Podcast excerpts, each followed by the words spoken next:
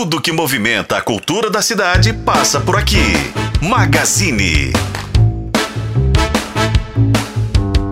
Está no ar mais uma edição do Magazine. Hoje o Magazine está muito especial. A gente está recebendo uma figura muito especial, um super prodígio, porque ó, é um sucesso na música, é um sucesso como ator, tem uma passagem brilhante pela moda, ele faz mil coisas e ele está aqui com a gente, nosso conterrâneo, nosso conterrâneo e também do mundo, porque ele não para. Lucas Prete, prazer receber você aqui no Magazine com a gente. O prazer é meu, eu sou conterrâneo.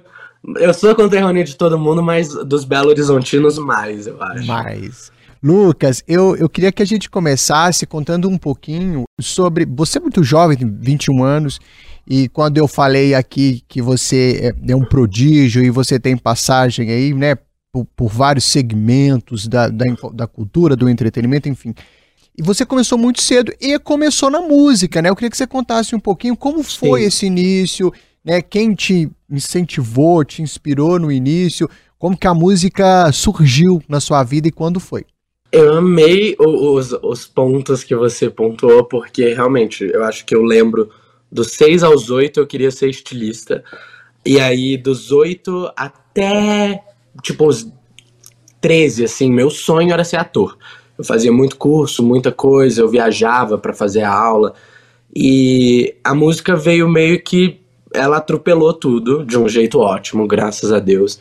É, eu tenho um primo que era muito mais musical que eu, porque eu nunca tocava instrumento, não, não era tão focado na, na música, e ele era. Ele tocava guitarra, violão, bateria, é, teclado. E um dia ele tava tocando uma música na casa dele que eu amava, e eu tava cantando ela, muito assim, de, de tamo aqui, de boa, zoando. E minha tia ouviu, e ela falou: Lucas, você cantou super bem. Vocês dois deviam fazer uma surpresa para sua tia, que vai fazer uma festa de 50 anos, e você devia cantar lá. Eu falei: Nossa, acho legal, acho emocionante, mas eu preciso aprender a cantar. Eu nunca tinha feito uma aula. Então eu fui atrás de um professor de canto na música essencial aí em BH. Eles são o máximo, tipo, uma segunda família para mim. E eu comecei a fazer aula de canto, aí a gente fez essa surpresa para minha tia. Aí depois uma prima pediu para eu cantar no casamento dela e eu cantei. Aí outra prima pediu para eu cantar na festa 15 dela, eu cantei. E eu amei, eu adorava. Eu, eu comecei a achar a maior graça. Depois de uns anos, esse meu professor de canto, ele, o filho dele é produtor, o Márcio Júnior, que me acompanha até hoje. E ele me perguntou, tipo, ah, você já escreveu alguma música? Você tem vontade de alguma coisa? Eu falei, nunca escrevi, mas posso tentar. E eu escrevi uma música, mandei para ele, ele adorou. A gente produziu ela no Sonastério, em BH. Depois disso, as coisas foram indo. Eu dei meu primeiro show no Distrital, no, no no mercado aí em BH. Quantos anos isso, Lu? É. Você tinha quantos anos? Nossa, isso eu tinha. Eu tinha 16. Eu tinha 16 quando eu tava fazendo isso. E aí eu lancei essa primeira música, que é Fica Comigo, na minha festa de 17 anos. Tipo, eu... então eu comecei é, bem cedo mesmo. Muito cedo. E aí, enquanto você estava já, né, de certa forma, com a carreira, porque você tinha compromissos, você continuava né, se aprimorando, estudando. É, e nesse momento, como é que ficou aquela vontade que era de um pouco antes disso, de ser estilista ou de ser ator? Ficou, andou paralelamente à música? Como é que foi?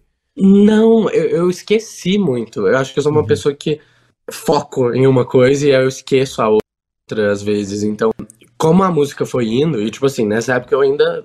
Eu terminando meu, meu terceiro grau.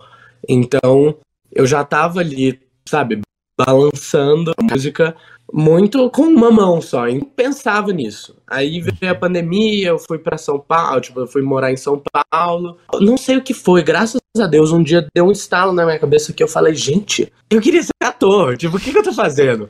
Aí eu fui atrás de um professor, de, é, de um preparador de elenco, que me ajudou a me preparar. Eu consegui uma agência e, e aí eu comecei a fazer uns papéis, tipo, fazer uns testes. E aí o meu primeiro papel é esse da turma da Mônica, que eu tô mega animado.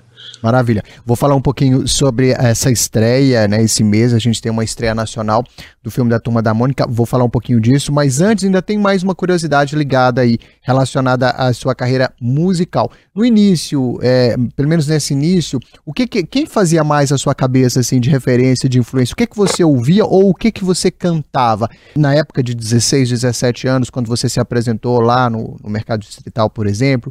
O que que tava tocando aí? Não sei se naquela época a gente ainda ouvia, já ouvia tanto Spotify, mas assim, o que que você ouvia na época? A gente já ouvia Spotify. Meu Spotify é uma bagunça. Ninguém nunca deixa eu tocar meu, minhas músicas no carro porque vai quica de um lado pro outro. Eu sempre tive muito, especialmente nessa época, assim, na minha adolescência, eu, eu tava muito apegado à bossa nova. Eu dei um show no Fazano aí de BH que era só tipo, música bossa nova e, e, também um pouco de blues, de jazz. É, então eu via muito Tom Jobim, muito Elis Regina. É, também gosto muito de MPB, tipo, sou apaixonado pelo lado canhoto. Então, tipo, tem todo esse lado, mas que eu nos meus pais. E aí tem um lado mais moderno. Eu escuto muito, muito pop, mais música gringa. Acho que no Brasil eu escuto, eu escuto muito Lagoon, que é de BH. Eu escuto muito a, a Julia B, nessa época eu adorava. Então, na época eu ouvia muito, eu sempre tive um pedaço muito grande de, de bossa nova e MPB, então Tom Jobim, Elis Regina, Caetano Veloso, Marisa Monte, Adriana Calcanhoto. E aí também no pop mais atual, é, Brasileiro Gum, que são nossos conterrâneos também. Tinha Julia B, na época eu tava ouvindo bastante. E Harry Styles, Billie Eilish. E eu sempre procurei ter referência de vários nichos diferentes e, e para poder englobar tudo na minha música, para não ser uma coisa tão segmentada. Eu, eu, sempre quis que as amigas da minha mãe pudessem ouvir minha música e que os amigos do meu primo pudessem ouvir minha música, entendeu? Eu acho que essa sempre foi minha intenção.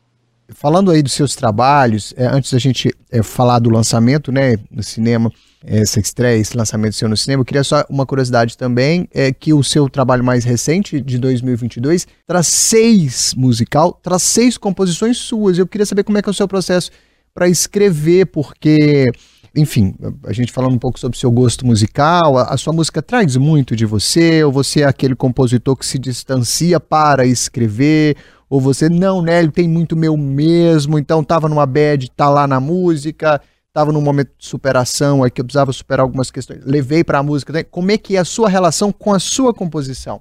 Eu sou completamente pessoal com a minha música. Eu não, eu já tentei muito escrever música de outras perspectivas ou, ou que não sejam tão conectadas ao que eu tô sentindo no momento. E é sempre muito difícil para mim. Eu não não consigo me expressar da mesma forma, porque eu acho que eu uso música muito como uma terapia, quase. Então, é, geralmente é o que eu tô passando mesmo. Óbvio que o bom é que tem um atraso, né? Tem, tem sei lá, uns seis meses entre escrever uma música e ela e ela tá no mundo. Então, quando ela sai, eu já tô mais tranquilo, já não tô sentindo aquilo. Tô passando por isso, bora escrever porque eu não, não tenho o que fazer. Eu não preciso tirar aquilo de mim e uhum. sai em forma de música. E eu acho mais fácil também. Mas uma ideia que eu tive, uma metáfora, na hora de divulgar ou de cantar num show, eu não tinha a mesma conexão. Eu adoro hoje em dia as músicas que, eu, que são mais pessoais para mim. É, quando eu vou falar delas, eu, eu, tenho um orgulho muito imenso. Mesmo que não seja mais, mesmo que eu não esteja mais passando pela, por aquilo, ela me conecta muito com um Lucas do passado. E eu, e eu acho isso muito, acho muito legal como música transporta nesse, nesse sentido. Maravilha. Lucas, então vamos falar do lançamento, sua estreia, mas estreia em grandes, grandiosíssimo estilo, porque a gente está falando de um clássico, nem tanto da sua geração, você com 21 anos, mas, na verdade, eu acho que é atemporal, né? Turma da é atemporal. É, é, é atemporal. Minha priminha de 10 é. anos que está aqui, ela já teve dois aniversários com o tema Turma da Mônica. Pois é. E como é que foi para você? E detalhe, né? Falando aí do personagem, é um personagem também meio galão ali. E a gente tá falando de Turma da Mônica jovem, que eu acho que traz mais essa coisa também da turma, né? Já são ali adolescentes, jovens. Então, como é que foi receber esse papel, esse trabalho? Como foi se preparar? e como foi fazer. Lembrando que estreia agora dia 18 de janeiro aí. A gente está ansioso para ver. Conta pra gente como foi esse processo. Oh, foi, foi, foi muito legal, porque eu lembro de quando falaram comigo, né? Tipo, ah, Lucas, chegou aqui é, uma oportunidade para você fazer um teste para um papel no filme da Turma da Mônica. Não, eu falei, pronto, vamos, vamos, vamos, vamos, porque eu lembrei o tanto, de novo, memórias que estavam no fundo da minha cabeça, o tanto que eu era viciado em Turma da Mônica. Eu, eu saía da escola e ia comprar na, na banca, assim. E aí eu nem sabia para qual papel era. Eu falei, nem ligo, eu só quero participar. Aí conversei com eles um pouco, com a equipe. Acho que eu fui aprovado assim, 10 dias nessa gravação do filme. Então foi tudo, tipo, muito rápido, mas com muita emoção. Eu, eu, depois que fui aceito, eu fui atrás dos arquivos, assim, de, de revistinha, tipo, entrei online, pesquisei muito sobre o Titi. E eu acho que foi tão nostálgico e ao mesmo tempo tão novo para mim, porque era vendo por outra lente. Fazia muito tempo que eu não pegava um gibi na mão. E também não, acho que eu nunca. Acho que eu não peguei tanto a turma da Mônica jovem. Uhum. Eu, eu, eu era mais da geração da turma da Mônica. Então, pegar aquilo e ler e ver aqueles personagens, porque aí eu tinha crescido.